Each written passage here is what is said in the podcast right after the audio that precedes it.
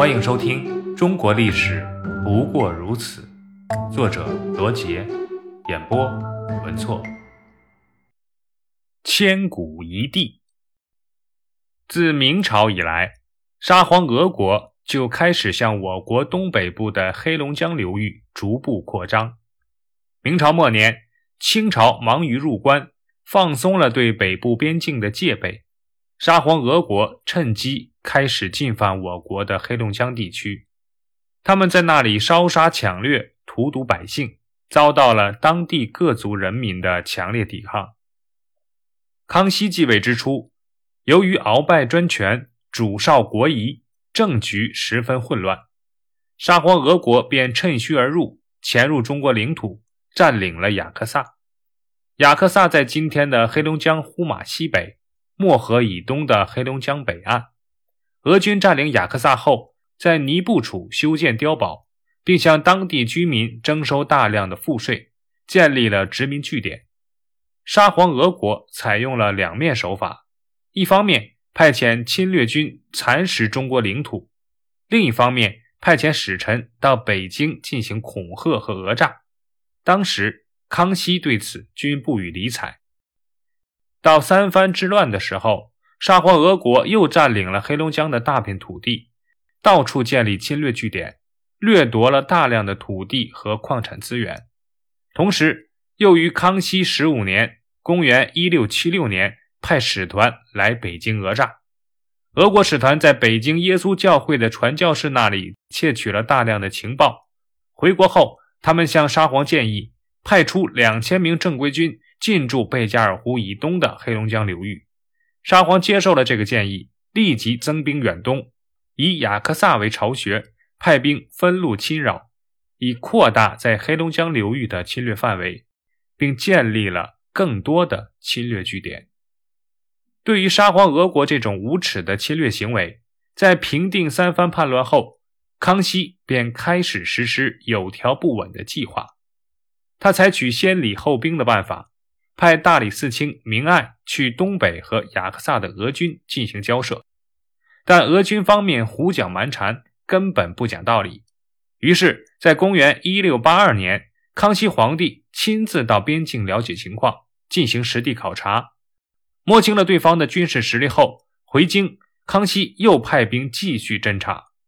经过多方评估，康熙认为沙俄军队是很容易击败的，但难点是击败后如何防止他们卷土重来。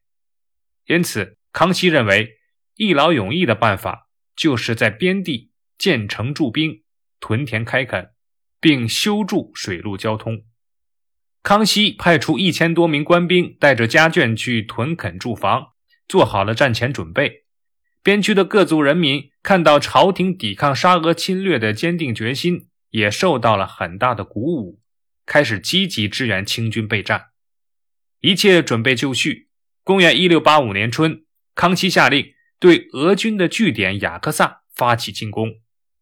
清军直抵雅克萨城下，他们遵照康熙皇帝的旨意，率先发出警告。然而沙俄军置之不理，于是。清军把雅克萨城包围起来，发起猛烈的攻击。沙俄军寡不敌众，在慌乱中举白旗投降，并带着残兵败将仓皇逃走。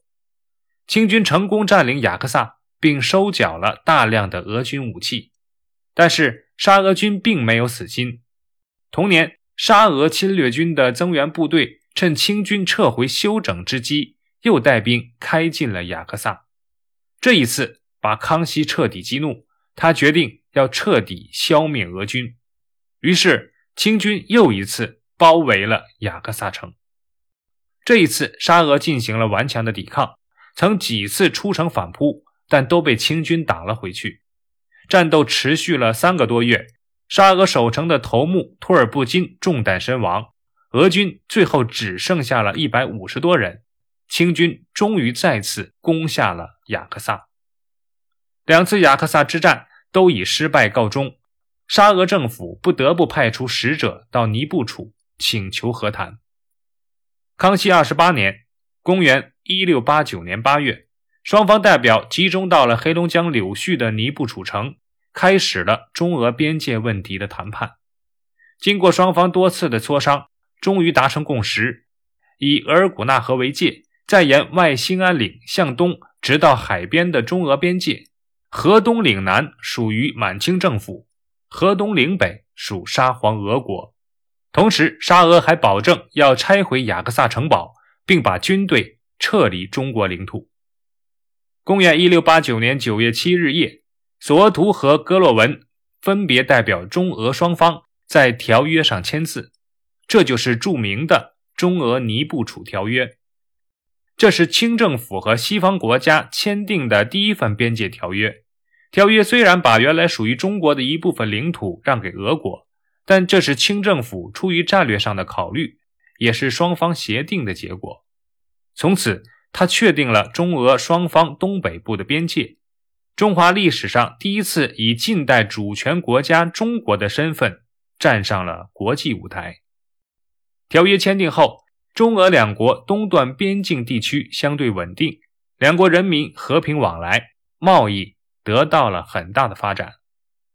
中俄尼布楚条约签订以后，沙俄方面并不安分，就在条约签订的第二年，即公元一六九一年。沙俄唆使蒙古准噶尔部的首领噶尔丹进攻漠北蒙古，挑起叛乱。康熙时期，蒙古分为漠南、漠北和漠西蒙古三个部分，这三个地区都陆续归顺了清政府。噶尔丹统治准噶尔部后，野心勃勃，率先兼并了漠西的其他部落，又向东进攻漠北蒙古。漠北蒙古被攻破后。几十万漠北蒙古人逃到漠南，哀求清政府给予保护。康熙派使者来到了噶尔丹那里，要求噶尔丹将侵占的地方交还给漠北蒙古。由于受沙俄政府挑唆，加之噶尔丹认为自己背后有沙俄政府撑腰，便没有理会康熙的警告，非但不肯退兵，还大举侵犯漠南，气焰十分的嚣张。康熙见噶尔丹不识抬举，便于公元一六九零年率军亲征噶尔丹。噶尔丹大败，带着残兵败将逃回漠北。回到漠北后，噶尔丹继续招兵买马。公元一六九四年，清廷召噶尔丹前来会盟，噶尔丹抗命不至，反而遣兵侵入卡尔喀。面对噶尔丹的阴谋，康熙决定再次征讨。公元一六九六年。康熙第二次亲征，分三路出击。黑龙江将领萨布素从东路进兵，大将军费扬古率陕西、甘肃大军从西路出击，截击噶尔丹的后路。康熙亲自率领中路军从独石口出发，三路大军约定好时间组织夹攻。在三路大军的夹攻下，噶尔丹惨败，最终只带着几十名骑兵得以逃脱。经过两次大战，噶尔丹的势力已土崩瓦解。康熙要噶尔丹投降，但噶尔丹继续顽抗。过了一年，康熙再次带兵渡过黄河，三次亲征。此时，噶尔丹军队已经人心涣散，很多人纷纷投降，甚至愿意做清军的向导。最后，噶尔丹走投无路，服毒自杀而死。自此之后。清政府重新控制了阿尔泰山以东的漠北蒙古，给当地蒙古贵族加以封号和官职。清政府又在乌里雅苏台设立将军，统辖漠北蒙古。后来，噶尔丹的侄子策妄阿纳布坦攻占西藏。公元一七二零年，康熙又派兵远征西藏，驱逐了策妄阿纳布坦，护送达赖喇嘛六世入藏。之后。清政府又在拉萨设置了驻藏代表，代表满清政府同达赖班禅共同治理西藏。康熙五十二年（公元一七一三年），康熙皇帝玄烨六十寿诞，他在畅春园举办了第一次千叟宴，宴请从天下来京师为自己祝寿的老人。首次举办的千叟宴，年六十五岁以上长者，官民不论。均可按时到京城参加畅春园的聚宴。当时赴宴者有千余人，皆系耄耋长者。康熙六十一年（公元1722年），康熙帝年届六十九岁。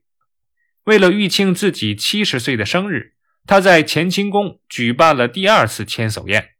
当时十二岁的爱新觉罗弘历作为皇孙参加了这次宴会，而这年是康熙皇帝人生旅途的最后一年。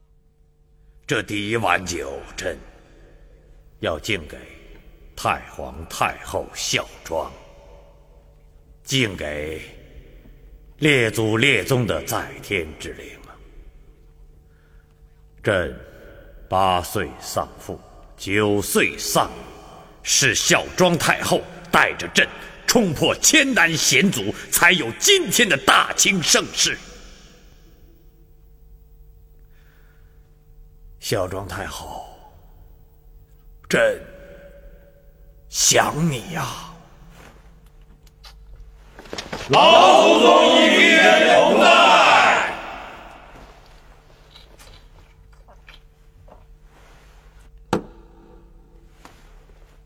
倒上，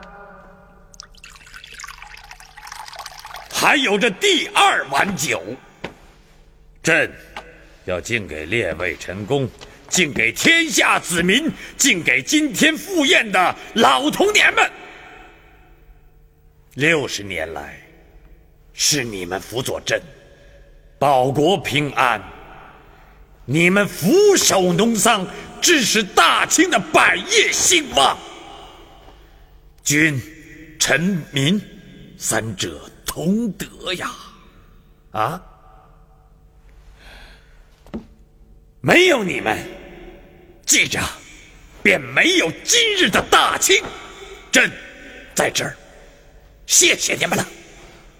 吾皇万岁！万岁！万岁！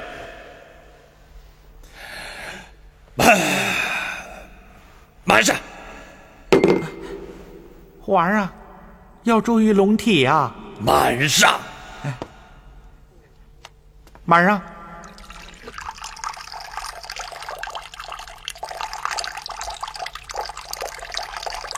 这第三碗酒嘛，朕要敬给朕的死敌们：鳌拜、吴三桂、嘿，郑经、噶尔丹，哦，还有呃那个朱三太子啊，嘿，他们都是英雄豪杰呀！啊，他们造就了朕呐。他们逼着朕立下了这丰功伟业，朕恨他们，也敬他们。哎，可惜呀，他们都死了，朕寂寞呀。朕不祝他们死的安宁。祝他们来生在世再与朕为敌吧！皇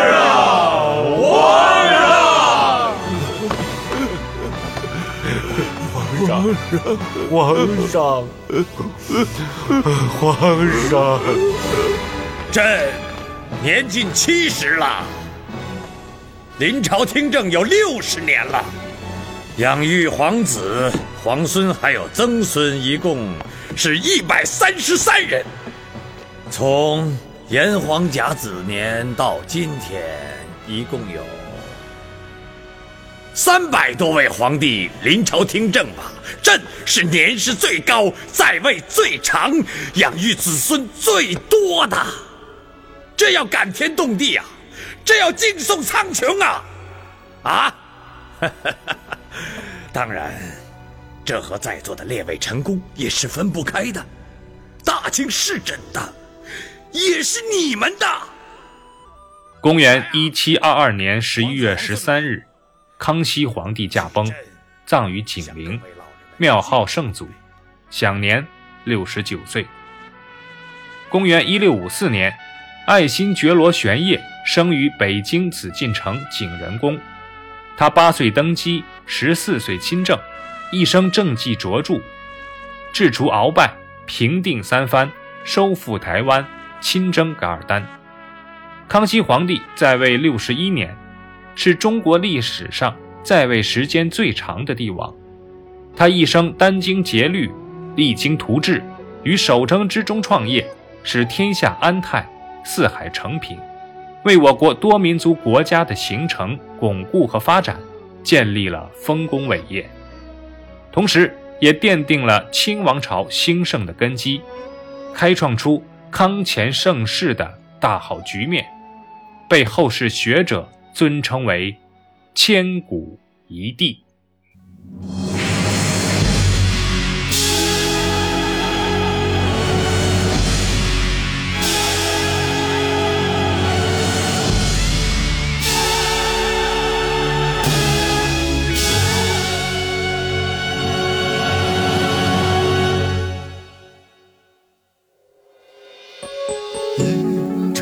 山起起伏伏，温柔的曲线，放马爱的中原，爱的北国和江南，